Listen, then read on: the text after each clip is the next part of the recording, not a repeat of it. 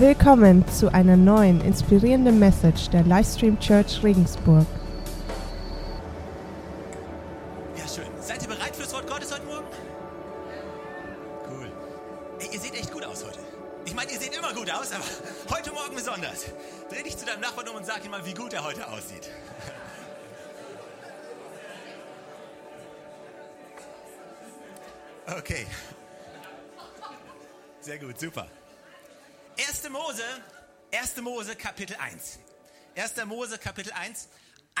Lieblingsbibelstellen, weil man sie so leicht findet. 1. Mose 1, wenn ihr die Bibel dabei habt, habt ihr sie gefunden? Hat jemand eine Bibel dabei? Wink mal kurz mit, wenn du eine Bibel dabei hast. Ein paar? Okay. Ähm, okay, 1. Mose Kapitel 1, Vers 1. Im Anfang schuf Gott die Himmel und die Erde. Die Erde war wüst und leer und Finsternis über der Tiefe. Und der Geist Gottes schwebte über dem Wasser. Und Gott sprach. Und Gott sprach, es werde Licht und es wurde Licht.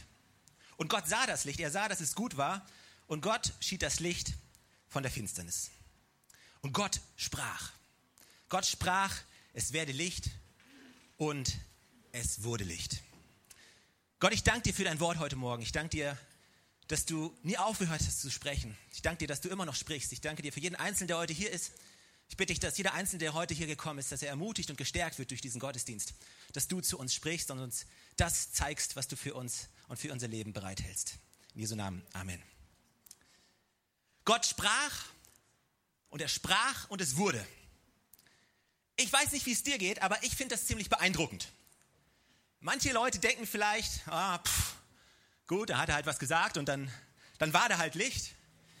Gut, vielleicht ist es ja nicht beeindruckend für dich, aber ich finde das ziemlich beeindruckend. Wenn da nichts ist und jemand sagt nur was und auf einmal ist es. Gott sprach und es war. Und beim Licht hat es ja nicht aufgehört. Wisst ihr, er hat ja weitergemacht. Er hat weitergeschaffen, weitergesprochen und mit jedem Wort, das er gesprochen hat, wurde etwas Neues geschaffen. Gottes Wort ist sowas von kraftvoll. Wenn Gott spricht, dann bewegt sich etwas. Wenn Gott spricht, dann tut sich was. Wenn Gott spricht, dann wird Neues geschaffen. Gottes Wort hat die Kraft zu schaffen. Gottes Wort hat die Kraft, Neues hervorzubringen. Gottes Wort ist sowas von kraftvoll. Ich liebe das. Und er hat schon immer gesprochen und er spricht immer noch. Manche Leute glauben, dass Gott aufgehört hat zu sprechen. Ja, aber Gott hat schon immer gesprochen und sp Gott spricht immer noch, heutzutage, zu unserer Zeit. Die Art und Weise, wie er spricht, die hat sich verändert ein bisschen. Damals, besonders zum Alten Testament, hat Gott oftmals gesprochen, oftmals sogar selber durch eine hörbare Stimme hat Gott zu uns gesprochen. Wer findet das ziemlich cool? Hey, ich finde das ziemlich cool. Wenn sich der Himmel auftun würde, eine Taube würde runterfliegen, würde sich hier auf mein Pult setzen und eine Stimme würde zu mir sprechen, das ist mein geliebter Sohn. Hey, wer wird sich besser fühlen danach? So am Montagmorgen so eine kleine Ermutigung vor der Arbeit ziemlich cool. Gott hat persönlich gesprochen. Dann, dann hat er Engel geschickt. Ist auch eine coole Sache. Hat Engel geschickt. Wir sehen immer wieder in verschiedenen Geschichten, wo Gott Engel geschickt hat. Und Gott hat durch Engel gesprochen. Ist auch cool. Dann hat er Propheten auserwählt und hat durch gezielte, durch einzelne Propheten gesprochen. Heute spricht Gott nicht mehr so oft selber. Also glaube ich jedenfalls behaupten zu können, dass er in einer hörbaren Stimme, so wirklich audiomäßig hörbar, täglich in dein Leben spricht. Wer, wer hat schon mal Gottes Stimme so audiomäßig vom Himmel gehört? Wahrscheinlich die wenigsten, okay. Chris, okay. Macht ihr nicht mehr so oft. Ja, Engel? Ja, ich glaube, Engel sind da und die Bibel sagt, dass wir oftmals Engel verpassen. Wir sehen nicht, wo die Engel überall rumstehen. Aber es passiert auch nicht so häufig, dass Gott jetzt durch Engel zu uns spricht. Also ich habe es auch noch nicht so oft erlebt, dass ich morgens aufstehe, in die Küche gehe, die Kaffeemaschine anmachen will und dann sitzt ein Engel und sagt, hey, guten Morgen, haben Kaffee schon durchgelassen für dich?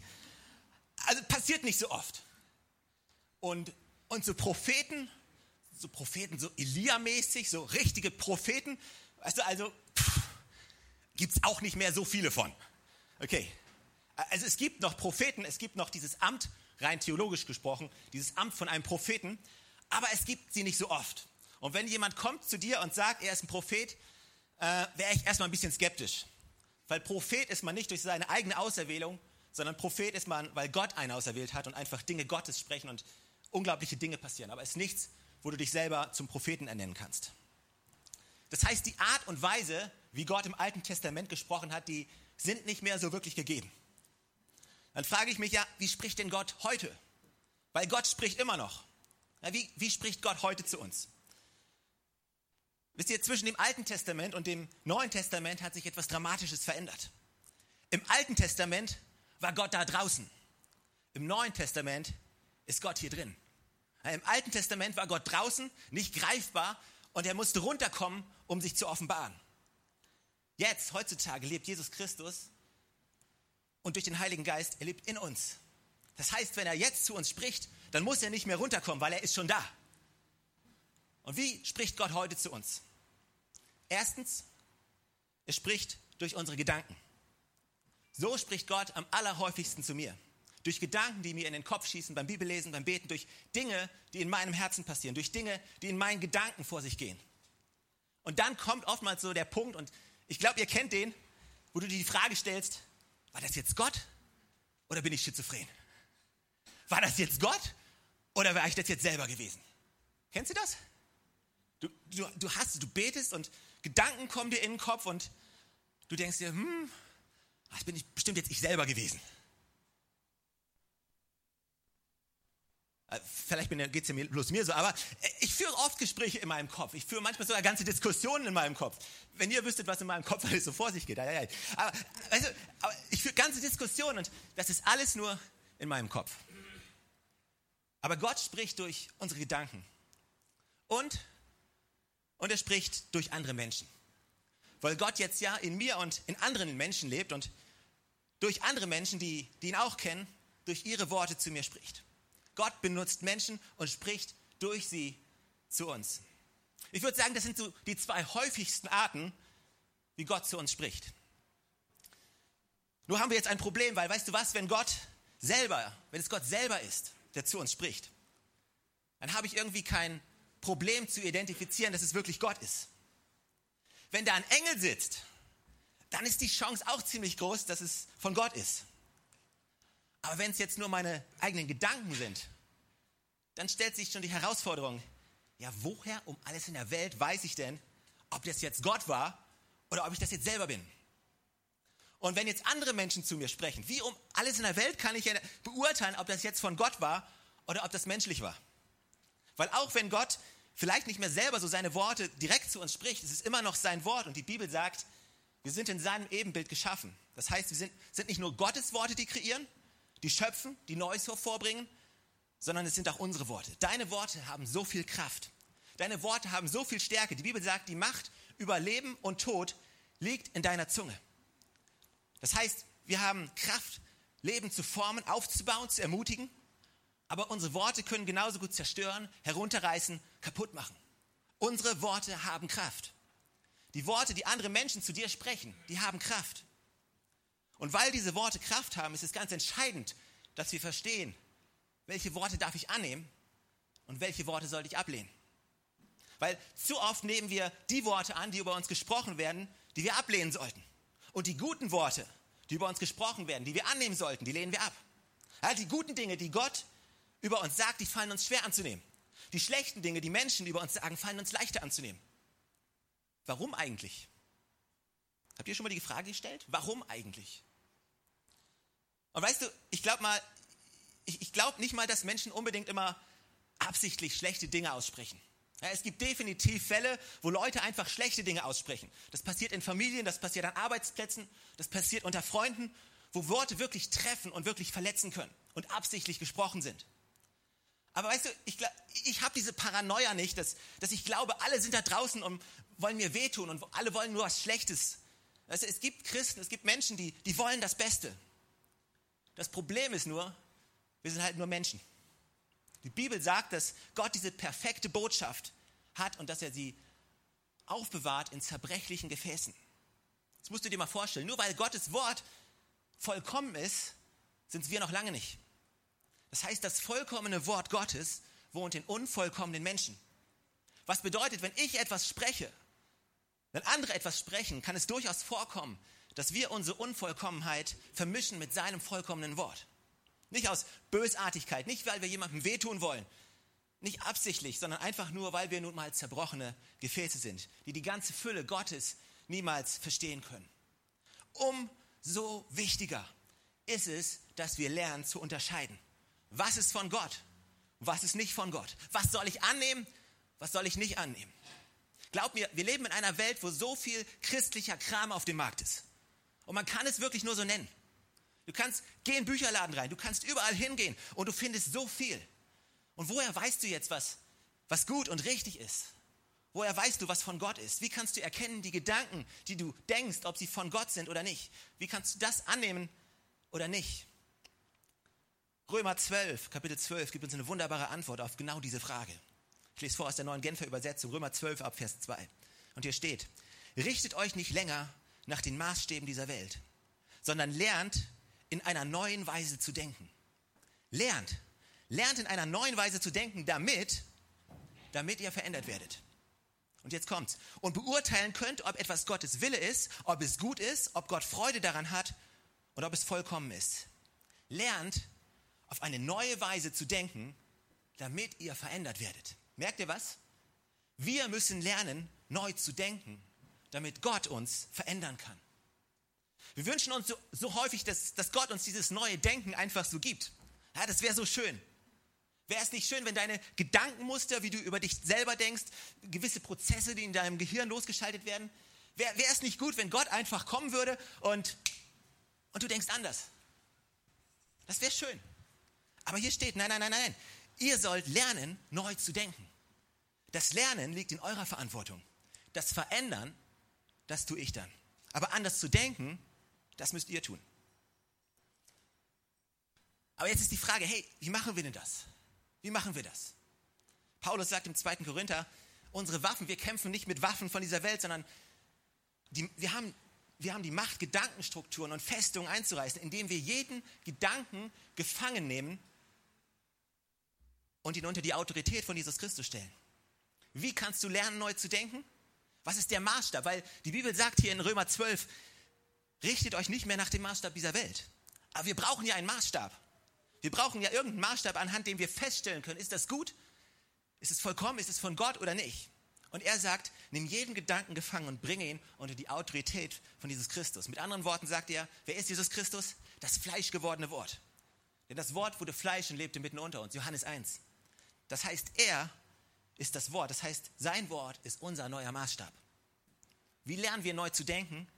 Indem du jeden Gedanken gefangen nimmst, zum Wort Gottes gehst und prüfst und schaust, ist das gut? Ist das richtig? Weißt du, wir haben so viele, so viele Menschen haben so viele selbstzerstörende Gedankenmechanismen in ihrem Kopf, die sich über Jahre eingeprägt haben. Und die Bibel sagt, wenn du diese Gedankenstruktur nimmst, weißt du, Leute haben einen Fehler gemacht, dann fängt dieser Kick-off-Prozess an ah, wahrscheinlich bin ich nicht gut genug und ja, das war schon immer so und dann kommen wieder die Erinnerungen hoch und der hat schon immer gesagt und das war schon immer so und ich konnte schon lange nichts und dann kommen die ganzen Ereignisse und Gedanken und von all den Fehlern, die du damals gemacht hast und, und du hast einfach gelernt, so zu denken und du musst dich gar nicht mehr anstrengen, damit, damit diese ganzen negativen Gedanken kommen. Die kommen wie von selbst. Aber er sagt, nimm diese Gedanken und bring sie unter die Autorität von Jesus Christus. Oh, ich kann nichts. Ist das, was Gott über dich sagt? Du kannst nichts, du bist nichts, du bist nicht gut? Nein, nein, nein, nein, nein. Gottes Wort sagt ganz was anderes. Du bist wunderbar geschaffen. Von Gott auf einzige Art und Weise. Er liebt dich. Er hat dich vollbracht. Du bist wunderbar gemacht. Weißt du, so jeden Gedanken gefangen nehmen. Lernt neu zu denken und du wirst verändert werden. Weißt du, Menschen sagen vieles. Es gibt so viele Statements da draußen. Das, das, was wir machen müssen, die Art und Weise, es ist immer, wenn jemand was zu dir sagt oder wenn du immer irgendwas denkst, ist immer dieses Ding von, sie sagen das, aber er sagt das. Sie sagen das, ja, ja, aber er sagt das. Mein Chef sagt das, aber Gott sagt das. Meine Eltern haben das gesagt, aber er sagt das. Meine Gedanken sagen mir gerade das, aber Gott sagt das.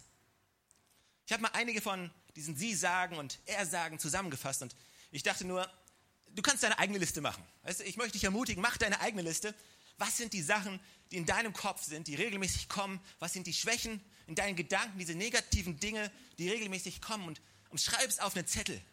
Schreib oben drauf, sie sagen. Oder meine Gedanken sagen. Mein schlechtes Selbstbewusstsein sagt. Mach eine Liste und dann schreib ein großes Aber in die Mitte. Und dann schreib drunter, er sagt. Und stell jeder Lüge eine, eine Wahrheit gegenüber und du wirst dich wundern, wie schnell sich dein Denken und dein Leben verändern wird. Sie sagen zum Beispiel, Sie sagen zum Beispiel, das kannst du nicht ändern. Das ist halt so. Ah, du bist krank, das kannst du nicht ändern. Deine Finanzen sind am Ende. Ja, gut, ist halt so. Ist halt jetzt so. Die Wirtschaft ist kaputt. Ja, ist halt jetzt so. Deine Ehe ist kaputt. Ja, ist halt so. Sie sagen, du kannst es nicht ändern. Er sagt, du kannst beten. Sie sagen, du kannst es nicht ändern. Er sagt, doch, doch, du kannst beten. Philippa 4, Vers 6, da steht, macht euch um nichts Sorgen. Wendet euch vielmehr in jeder Lage mit Bitten und Flehen und voll Dankbarkeit an Gott und bringt eure Anliegen vor ihn.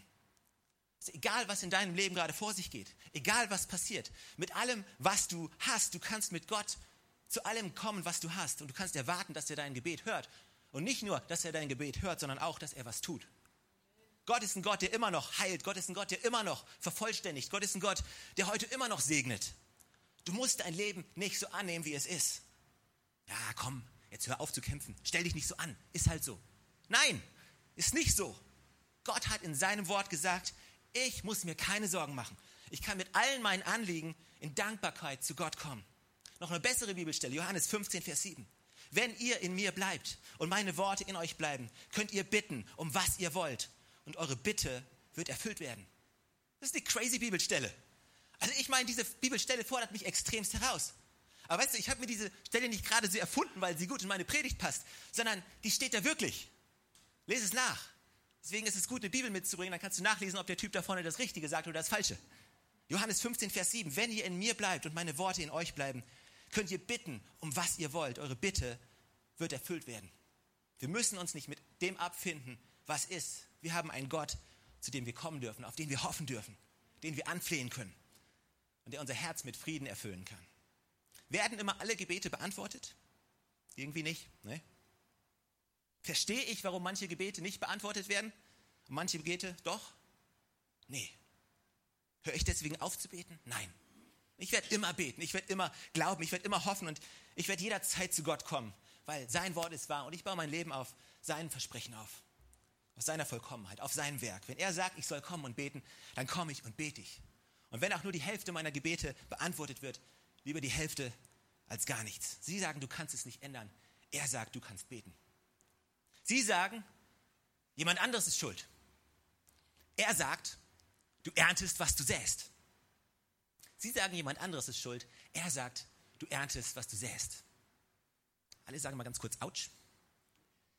Es wäre viel einfacher, wenn die anderen schuld wären. Das Leben wäre so viel einfacher, wenn du die Schuld allen anderen geben könntest für das, was falsch läuft in deinem Leben. Ich bin der festen Überzeugung, dass meine Frau schuld ist und nicht ich.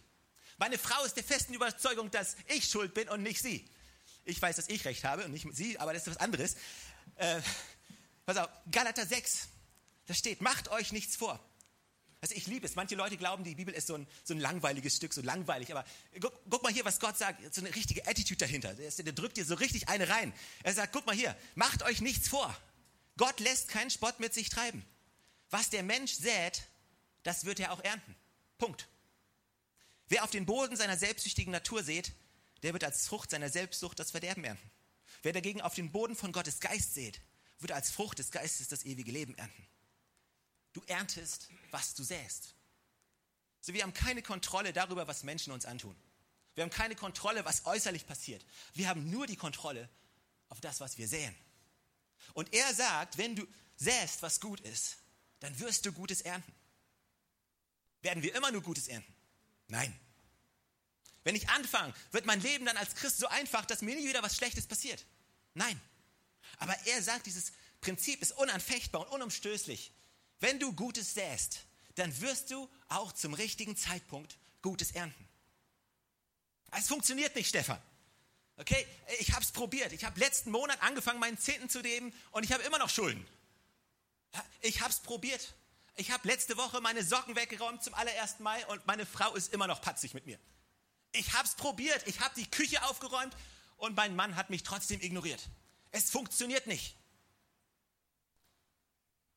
Gibt es jemanden von euch, der auf dem Land groß geworden ist? Wer ist auf dem Land groß geworden? Okay. Weißt du, wenn du auf dem Dorf aufgewachsen bist und dann konntest du jedes Jahr beobachten, wie Bauern, auch Landwirte genannt, auf den Feldern so die Saat ausbringen, säen. Hast du schon mal gesehen, ein Traktor fährt auf dem Feld? Okay, sät, gut. Aber weißt du, was du wahrscheinlich noch nie gesehen hast, ist ein Landwirt, der am nächsten Tag zum selben Feld gekommen ist, auf die Knie gefallen ist, zusammengebrochen ist, in Tränen ausgebrochen und sagt, hey, da ist ja nichts. Aber ich habe doch gestern gesät. Wo ist denn der ganze Mais geblieben? Herrschaftszeiten. Was ist denn los? Wer hat's geklaut? Es funktioniert nicht. Habt ihr schon mal so einen Landwirt gesehen? Du würdest sagen, du bist du bescheuert. Hallo? Muss warten. Bisschen düngen, Wasser drauf und dann, hm, warte mal, das kommt schon. Das, das wäre so unsere Reaktion auf den Landwirt. Und wir denken, der Landwirt ist so dumm. Und wir als Christen machen es genauso jeden Tag. Warum passiert nichts in meinem Leben? Ich habe doch, warum? Naja, weißt du, nur weil das Prinzip von Saat und Ernte nicht gleich morgen funktioniert, heißt es nicht, dass es niemals in deinem Leben funktionieren wird. Wenn du heute was anfängst, was Neues zu sehen, wirst du morgen gleich einen Riesenunterschied sehen? Ah, wohl nicht. In einer Woche? Hm? In einem Monat? Ah, da siehst du vielleicht schon ein bisschen was. In drei Jahren? In fünf Jahren? Das Problem ist nur, wir fangen was an und wir hören auf, weil wir kein Ergebnis gesehen haben. Aber stell dir vor, wir alle würden anfangen, gute Samen zu sehen. Wir würden gar nicht aufhören, gute Samen zu sehen. Wie könnten unsere Finanzen aussehen in drei Jahren, in fünf Jahren, in zehn Jahren? Wie könnten unsere Ehen, unsere Familien, wie könnte das aussehen? Wenn wir einfach weiterhin das tun, Galater 6, wenn ihr nicht aufhört, das zu tun, was gut und richtig ist, werdet ihr zum richtigen, von mir vorher bestimmten Zeitpunkt eine reiche Ernte einfahren. Sie sagen, die anderen sind schuld. Gott sagt, du erntest, was du sähst. was ich liebe daran ist, dass niemand Macht über dein Leben nehmen kann, außer du gemeinsam mit Gott. Was andere tun, hat nicht die Kraft, dein Leben klein zu halten. Was andere über dich sagen, hat nicht die Kraft, dich zurückzuhalten.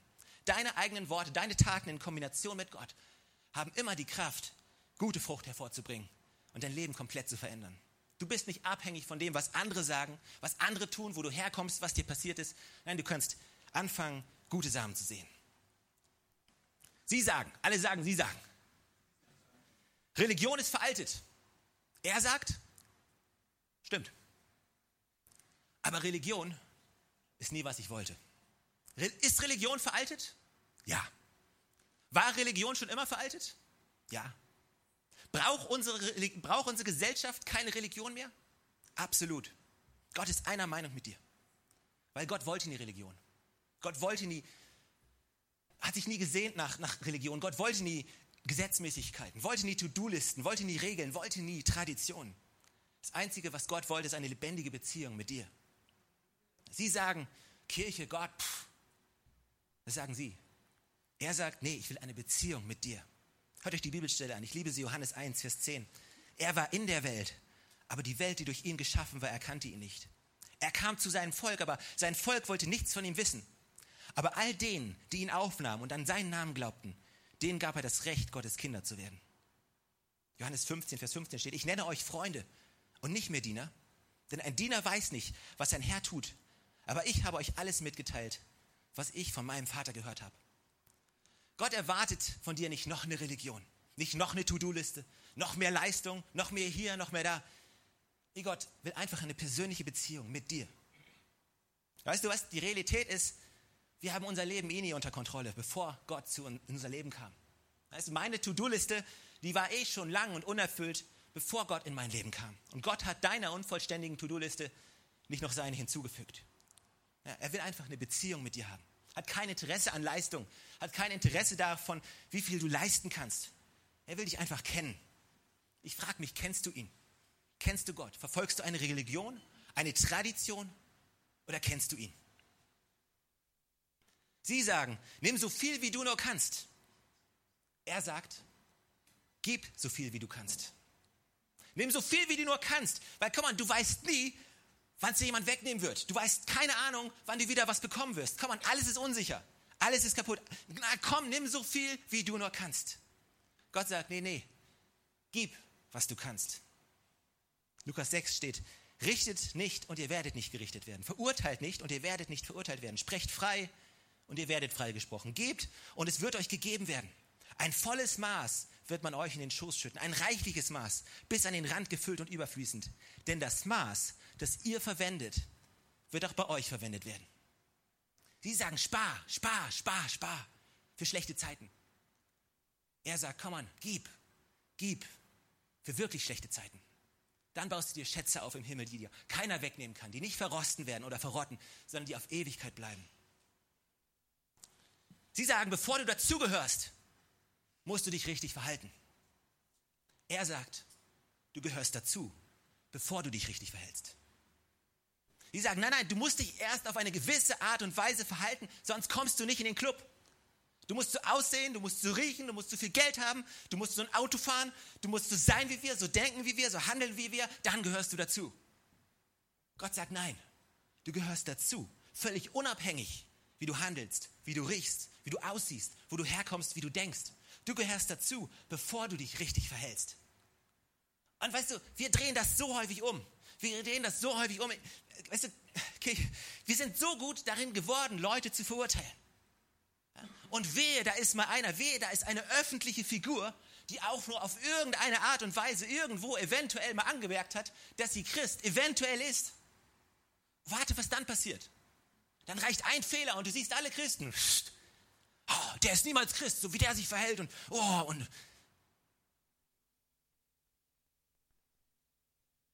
ich wünsche mir die ganzen, die ganzen Fotokameras, die ganzen Reporter würden dir folgen, mal eine Woche lang. Mal gucken, ob du dich noch Christ nennen würdest. Mal sehen, was sie über dich so schreiben würden.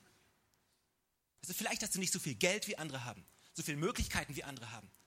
Oh, der hat einen Ferrari, der hat sich einen Ferrari genommen, ist damit zu schnell gefahren und war auch noch alkoholisiert. Ja gut, er hat halt Geld für einen Ferrari. Du hast halt Geld für einen VW. Bist trotzdem zu schnell gefahren, hast zu viel Alkohol getrunken. Weil es wird gerade so unangenehm leise hier. Aber, weißt du, ich finde es einfach so schade. Was war mein Punkt eigentlich? Wisst ihr es noch? Du musst dich nicht richtig verhalten, bevor du dazugehörst. Wenn bin ich froh, dass ich mich nicht richtig verhalten musste, bevor ich dazugehört habe. Dass Gott mich angenommen hat, so wie ich bin. Mit all meinen Fehlern, mit all meinen Unzulänglichkeiten, mit meinen Problemen, mit meinen Sorgen. Und trotzdem bin ich angenommen, so wie ich bin. Ich habe neulich eine interessante Unterhaltung mit jemandem gehabt und weißt du, wir haben uns einfach unterhalten und weißt du, Kirche ist, ist komplex manchmal. Und als Kirche, als Leiter hast du, hast du Verantwortung und du musst dich um Leute kümmern und du musst Leute beschützen und klar, du willst, dass Leute wachsen auch in ihrem christlichen Charakter und aber weißt du, in all unserer Verantwortung, die wir tragen, haben wir über die letzten 2000 Jahre uns so viele Gedanken gemacht, wie wir, wie wir politisch korrekt Menschen ausschließen können, wie wir politisch fundiert Leute rausschmeißen können aus unserer Church. Es ist so. Es, gibt ganze Bücher darüber. Die ganze, du musst erst das machen, dann musst du das machen und dann, dann musst du hier und dann da. Und weißt du, ich sage nicht, dass es keine Disziplin geben darf. Ich sage nicht, jeder darf machen, was er will. Alles ist gut, das ist nicht Gottes. Aber weißt du, warum machen wir uns so viele Gedanken darüber, wie wir Leute rauskriegen, aber extrem wenig Gedanken darüber, wie wir Leute, die Fehler gemacht haben, wieder zurückkriegen? Nur, nur ein Gedanke. Ein Pastor, ein geistlicher Leiter fällt, hat Ehebruch es gibt ganze Bücher darüber, wie man richtig mit ihm umgeht, wie man ihn richtig ausschließt. Wo ist das Buch, was, was sagt, wie man ihn wiederherstellt, wie man ihn wieder zurückholt in Gottes Volk, komplett wieder zurückbringt in eine Beziehung mit Gott und mit Menschen? Wo ist das Buch? Ist euch aufgefallen? Jesus, seine Message war nicht, ich bin gekommen, um euch zu zeigen, wie ich euch ausschließen kann. Seine Message war, ich bin gekommen, um euch zu zeigen, wie ihr wieder reinkommen könnt. Egal, was ihr gemacht habt, egal welcher Fehler, wie groß er auch war ich bin gestorben, um deine Fehler zu bezahlen. Aber das ist verrückt. Ja, das ist verrückt. Aber Liebe kann doch gar nicht so sein. Weißt du, aber so krass ist Gottes Liebe. Alle Menschen, die wir verurteilen, die hat Gott angenommen im Namen von Jesus Christus. Er sagt, ich bin gekommen, zu suchen und zu retten, was verloren ist. Nicht um zu verurteilen und auszuschließen. Komm, lass uns mehr Gedanken darüber machen, wie wir Leute mit reinnehmen können. Wie wir Leute wiederherstellen können. Wie wir Leute besser lieben können den Weg mit ihnen gehen können, anstatt uns zu überlegen, wie wir sie wegschicken können. Genug Leute werden weggeschickt. Mehr Leute müssen zurückgeholt werden. Also wir alle machen Fehler. Manche größer, manche kleiner. Aber die Familie Gottes ist ein Ort, wo du dazugehörst. Werden wir dich immer richtig behandeln? Nein. Werden wir allen, allen Fehlern gerecht haben, immer die richtigen Worte parat? Und nee. Aber nicht, weil wir nicht wollen, sondern wahrscheinlich, weil wir einfach, weil wir es einfach nicht wissen. Wie geht man mit sowas um? Wie macht man das? Keine Ahnung. Aber weißt du was? Ein Versprechen kann ich dir geben. Wir werden immer unser Bestes tun. Wird unser Bestes reichen? Vermutlich nicht. Vermutlich nicht. Aber deswegen, deswegen haben wir Gott. Sie sagen, du bist niemals genug. Du bist nicht genug. Du hast nicht genug, um das zu tun, was du tun möchtest. Gott sagt, ich bin alles, was du brauchst. Weißt du, es gibt, es ist keine Neuigkeit für Gott, dass du nicht gut genug bist. Deswegen hat er Jesus geschickt. Deswegen ist er am Kreuz für, für uns, für dich und für mich gestorben. Deswegen feiern wir jedes Jahr Ostern. So ein wichtiges Fest für uns.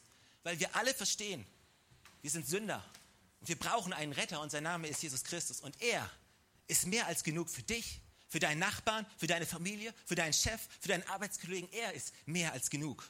Wir werden niemals genug sein. Wir werden niemals genug leisten können. Wir werden nie, niemals das erfüllen können, was Gott von uns erwartet. Aber Gott weiß es. Deswegen hat er ja seinen Sohn geschickt. Ich kann es nicht. Ja, ich weiß. Gott hat seine Hand ausgestreckt und er wartet darauf, dass jemand zupackt.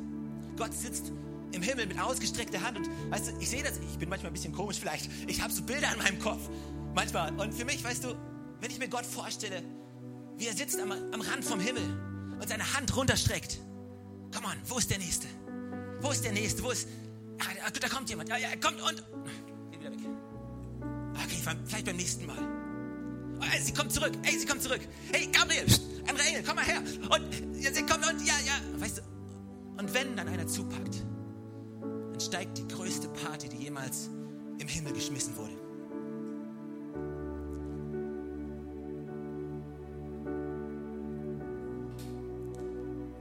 Frage mich, ob du seine Hand ergriffen hast. Ich frage mich, ob du Gottes Hand gesehen hast und ob du sie ergreifst. Weißt du, manche, manche von uns haben dieses Bild von Gott, seine Hand ist da, um zu richten, seine Hand ist da, um zu schlagen, seine Hand ist da, um uns zu disziplinieren. Seine Hand ist da, um uns klein zu halten. Seine Hand ist da, um uns zu zeigen, wo wir Fehler machen. Also das ist nicht, warum die Hand Gottes da ist. Und viele laufen, viele laufen um die Hand Gottes rum. Hier ist die Hand, hier ist die Hand. Aber weißt du, viele laufen um diese Hand rum und ah, lass, mal, lass mal gucken von allen Seiten, von oben, von der Seite und ah, ich weiß nicht, ob die Hand echt ist. Sehr wahrscheinlich haben sich nur Leute diese Hand gemacht, die zu schwach sind, ihr Leben zu leben alleine. Aber weißt du, und da gibt es Leute, es gibt viele Leute, die laufen in Kreisen Gott wartet auf den Moment, wo du einfach sagst, okay, heute ist mein Tag. Ich halte mich fest. Der beste Weg, um herauszufinden, ob diese Hand echt ist, ist sich daran festzuhalten. Weil wenn sie nicht echt ist, hast du eh nichts verloren. Weil du hattest vorher eh schon keinen Halt. Ich frage mich, wo du wohl stehst. Hast du jemals in deinem Leben Gottes Hand ergriffen? Hast du jemals gesagt, komm on Gott, komm in mein Leben. Hilf mir, ich will dich kennen. Ich will keine Religion, sondern ich will Teil sein von deiner Familie. Ich will eine Beziehung mit dir. Halt mich fest. Ich frage mich, weißt du, dass Gott dich hält?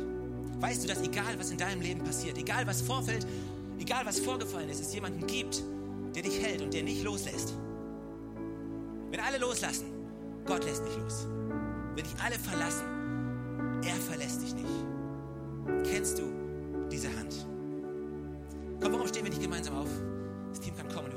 Hand? Komm, warum